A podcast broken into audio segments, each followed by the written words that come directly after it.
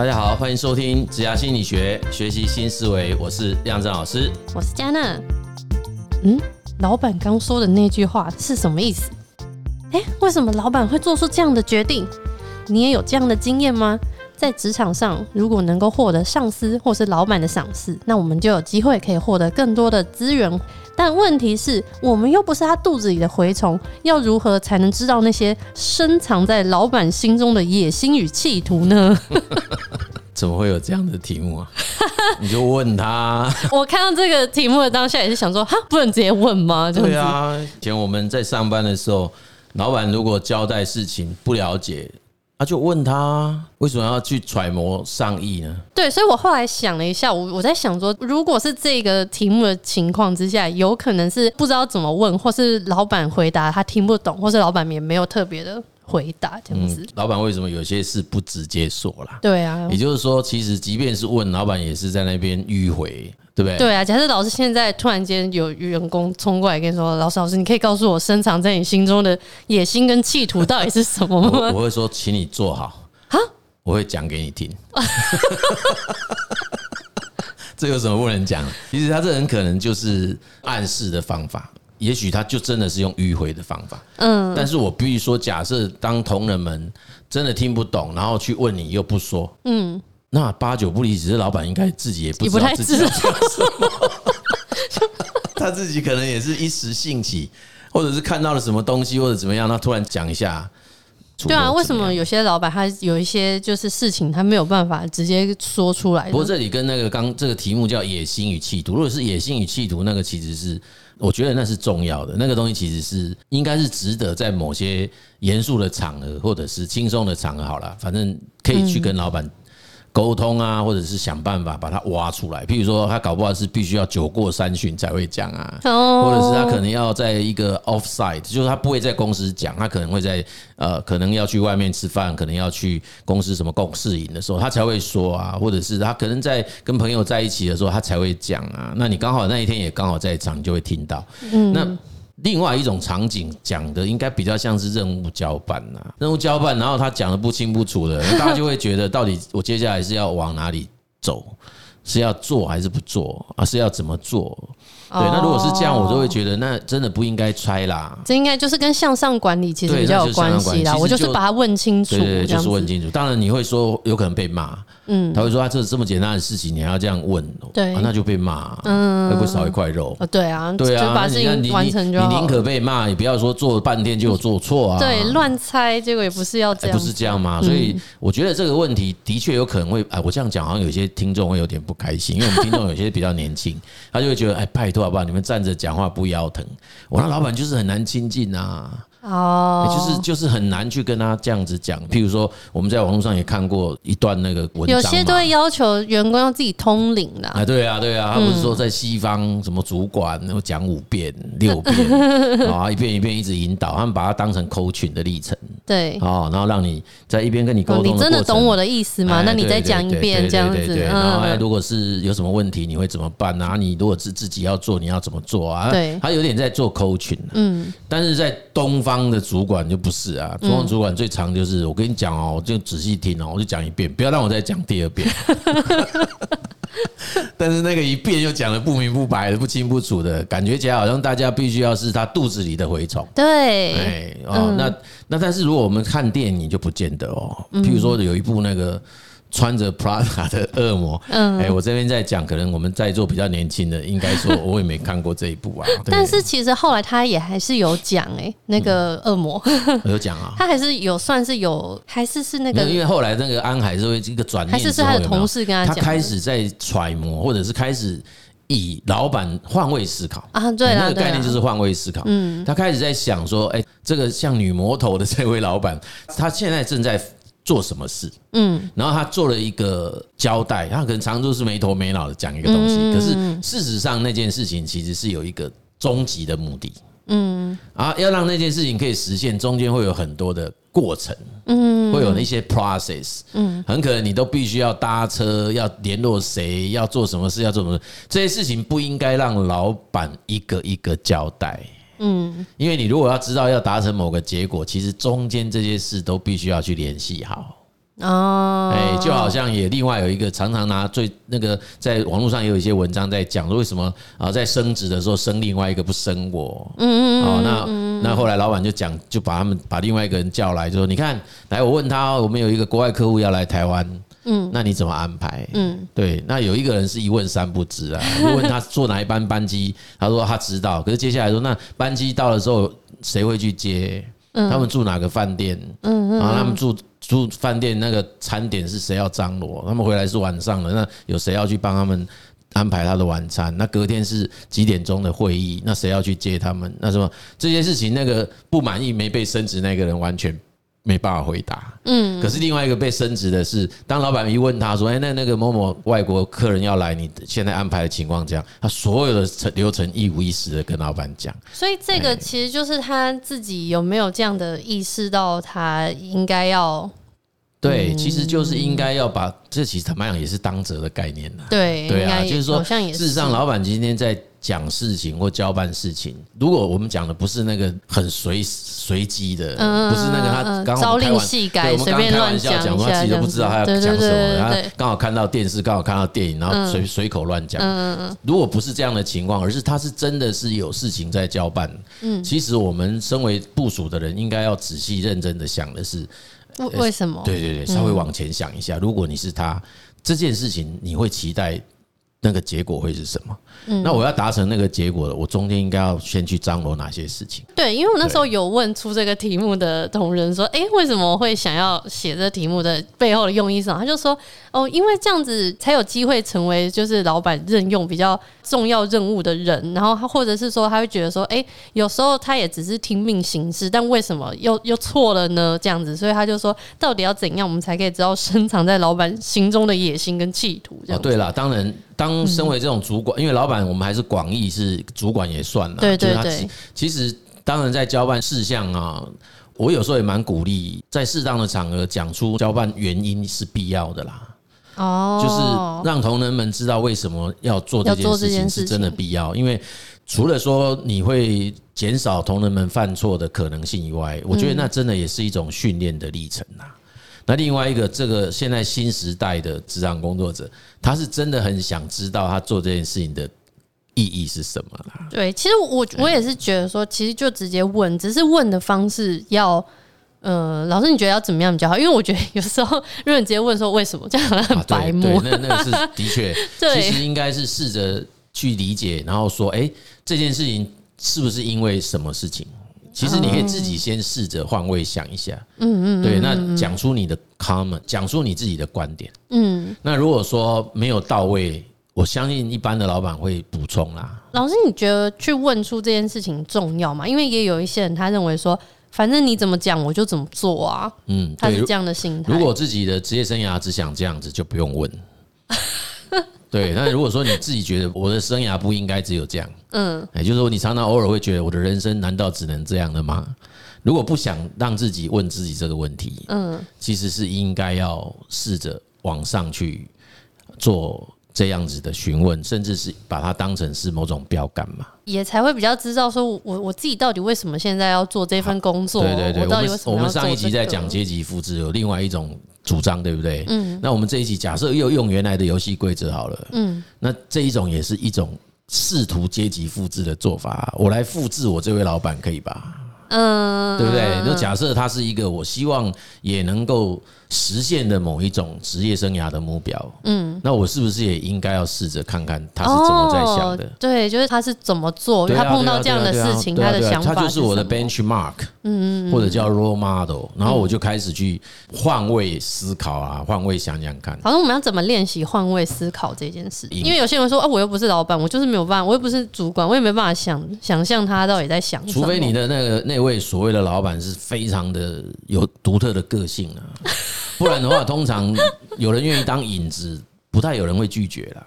哦，哎，对，就是他影影子嘛，就是他的 shadow。其实我们讲这种就是都是类似的 shadow learning 的，嗯，就是影子学习。其实就一直跟在他后面嘛？影子的意思就是有个灯光照下来，不是他影子就会跟你的。你的如影随形，本体的动作是一样的啊。对对对对对，对不对？是一个映射嘛，对不对？所以其实我们就可以学习啊。哦，你就说，就是意思就，也许我还没有办法理解，但是我就先看他怎么做啊。是，这是一种。另外一个，当未来慢慢的就会开始出现，你会知道某一种情况发生了。嗯，那这时候我们。可能也会开始习惯说，如果我是他，我会怎么做？我接下来要做什么？这样哦，哎，对对对，那这也是蛮有趣的啊，因为很可能你就开始在猜说，嗯，那他接下来他要叫我做什么事？嗯嗯嗯嗯嗯嗯，这其实有趣啊，因为我昨天吧，我昨天刚好看那个 Netflix 有一部清朝的戏，康熙的，嗯，对，他们在谈那个治水那个那个阶段，因为它底下有两个。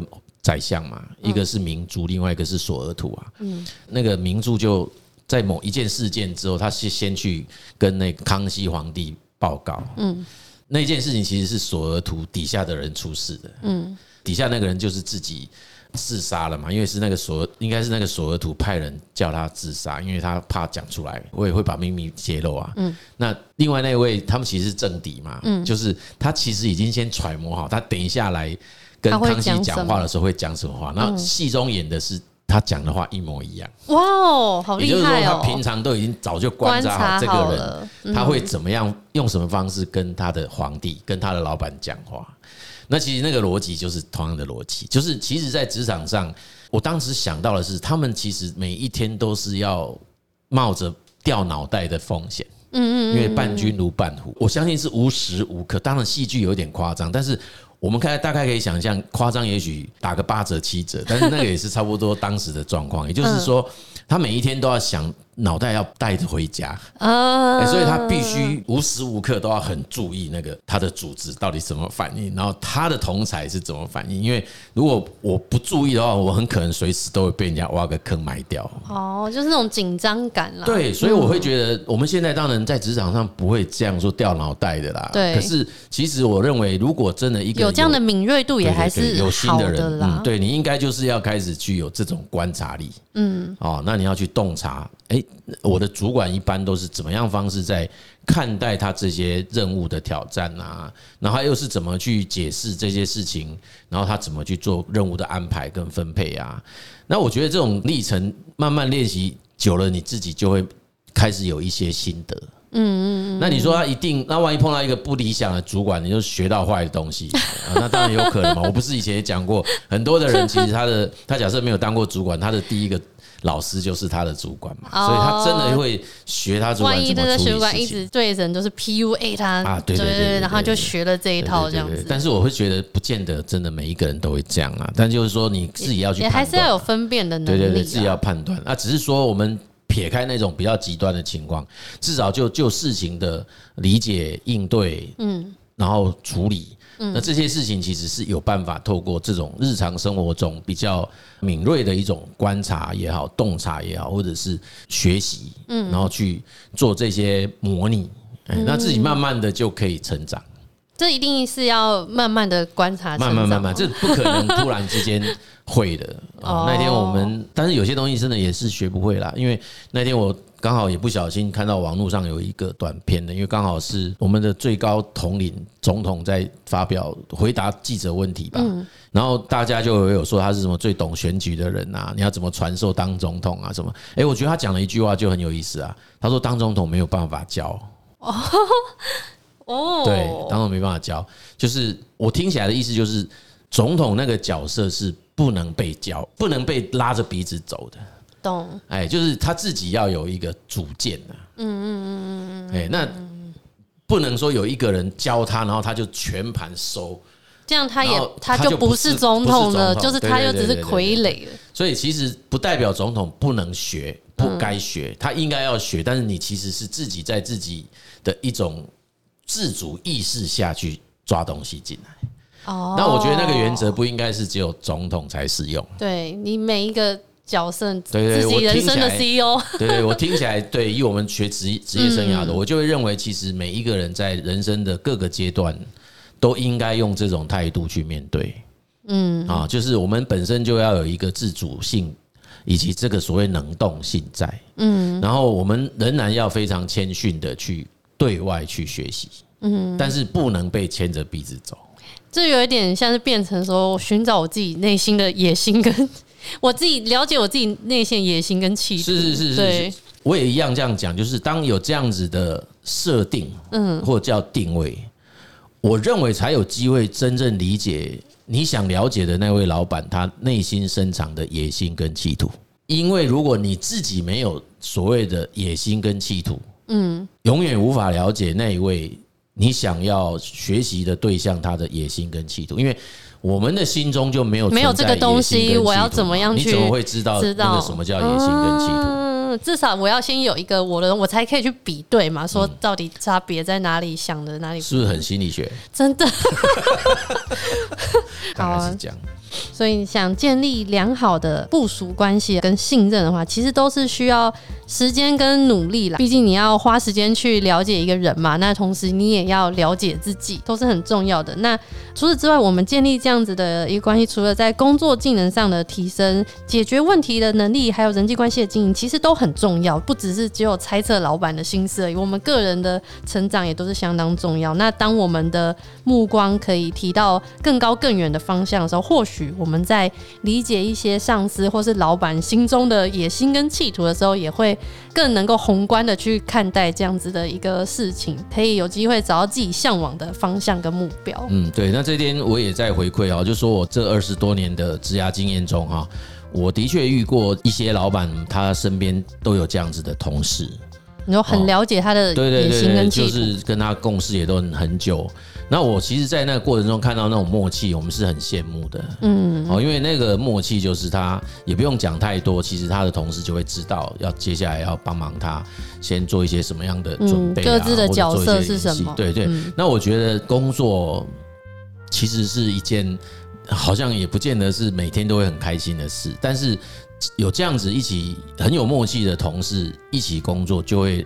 让你觉得工作不会是这么孤单，对对对，就是会觉得哎，蛮有趣的。那有人可以一起共同去朝向某一种对某一种目标，还有我们在谈事情，就是都可以知道到底彼此想要理解的事，或者是啊现在正在遇到的什么样的事情，该怎么去解决。这个其实是我觉得也是一间公司。能不能够有比较稳定，甚至是迈向永续经营的很重要的条件？因为我看这些公司都真的是已经都有一些呃历史了。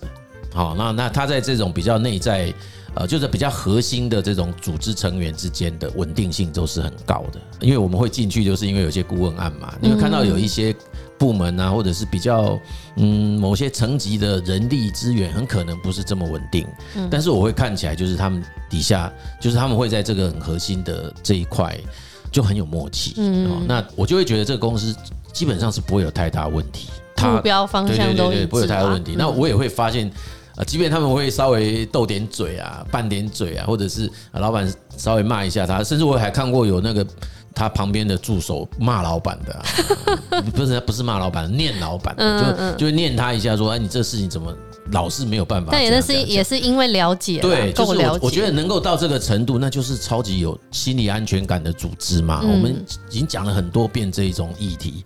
那这个其实都是非常难得的，就是这个题目虽然说要怎么了解什么深藏野心企图，其实其实真正真正我们会希望这个这个目的可以达成，其实就代表着这个组织的啊上下关系啊平行关系，其实彼此是非常啊有默契，而且他的那个就是要开诚布公啊，甚至于大家就是呃能够分享，也能够去嗯很直接真诚的去讲。想讲的话，嗯，也不用在那边拐弯抹角，然后在那边藏来藏去，然后猜来猜去，那个其实是很浪费时间，也也是很没有效率的哈。然后万一又猜错，那真的更麻烦。对，那这个其实我觉得今天要谈的这个主题，与其说是哎那个我们原先的那个主轴，不如讲的其实最后就是希望可以营造出这种心理安全感啊，应该是这个概念哈。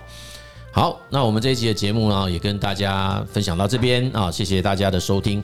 那如果说觉得我们的节目啊，呃还不错的话也，请你帮我们啊分享给需要听的朋友们哈。职涯心理学，我们下集见，拜拜，拜拜。